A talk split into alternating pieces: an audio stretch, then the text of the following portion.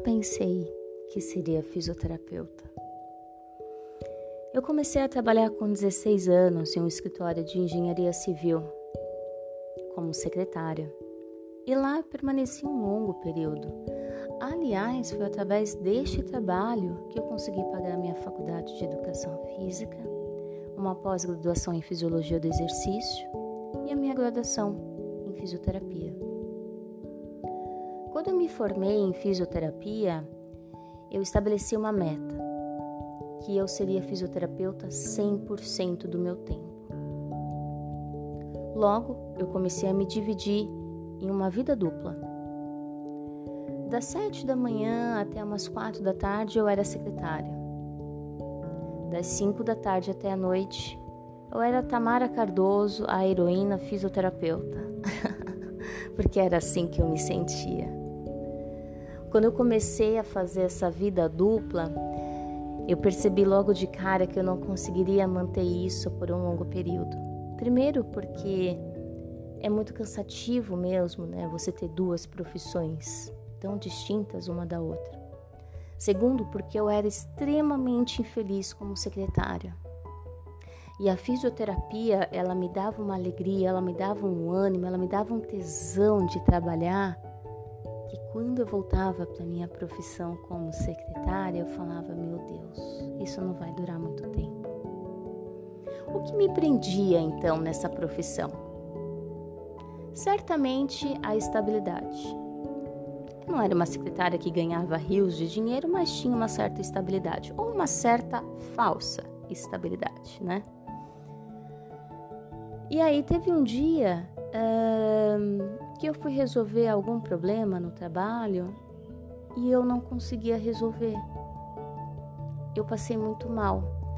Eu sentia uma falta de ar, parecia que tinha uma bola de tênis aqui na minha garganta e eu comecei a chorar compulsivamente, pensando: eu não quero mais estar aqui, isso não é mais para mim. Já fazia alguns dias, inclusive, que eu ia para o trabalho chorando e eu dizia para mim mesmo: não quero mais fazer esse caminho. Foi quando eu pedi a conta. Fizemos um acordo na empresa e eu comecei a trabalhar somente como fisioterapeuta. Eu costumo dizer que ali foi meu segundo aniversário, assim, no sentido, foi o meu renascimento, né? A sensação de liberdade era absurda, eu estava muito feliz e eu nem estava me preocupando se eu teria como me manter nos meses seguintes. Afinal de contas, quando eu me formei em fisioterapia, eu não tinha um emprego certo, eu não tinha já um consultório para trabalhar, pelo contrário, minha gente, eu comecei a fazer atendimentos domiciliares. Aliás, uma paixão que eu tenho, eu amo fazer atendimentos domiciliares. Então eu saí de um emprego que tinha uma falsa estabilidade para ir para uma área em que eu não tinha a menor ideia se iria dar certo ou não. Para uma área que eu não tinha sequer um emprego garantido. Mas eu precisava dar aquele pulo eu precisava colocar o pé no primeiro degrau.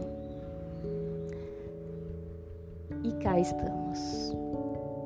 Hoje eu faço atendimentos domiciliares e também trabalho em consultório. Adoro os dois, adoro os dois. E a fisioterapia me ensinou algumas coisas nesses anos. É, primeira frase que eu guardo assim na minha cabeça e que para mim tem todo sentido é que a fisioterapia foi a escolha mais assertiva que eu fiz na vida. Porque foi através dessa escolha que eu conheci várias versões da Tamara. Ser fisioterapeuta me exige competência, me exige força, me exige raça, me exige muita determinação e me exige sempre estar com os meus valores humanos em dia. Pois é, uma segunda frase que eu costumo dizer é que a fisioterapia me humaniza todos os dias. E uma última frase: a fisioterapia me salvou. A fisioterapia me salvou de um emprego que me daria uma falsa estabilidade, de um emprego que eu já estava infeliz, de um emprego que não iria agregar na minha criatividade, na minha evolução como ser humano e nem como profissional, porque eu já estava com as minhas portas fechadas. Ao ir para a fisioterapia, é como se eu subisse no topo de uma montanha e olhasse para o horizonte e visse que as minhas possibilidades dentro dessa área são infinitas. Essa é a Tamara Silvia Cardoso, fisioterapeuta. Até o próximo episódio.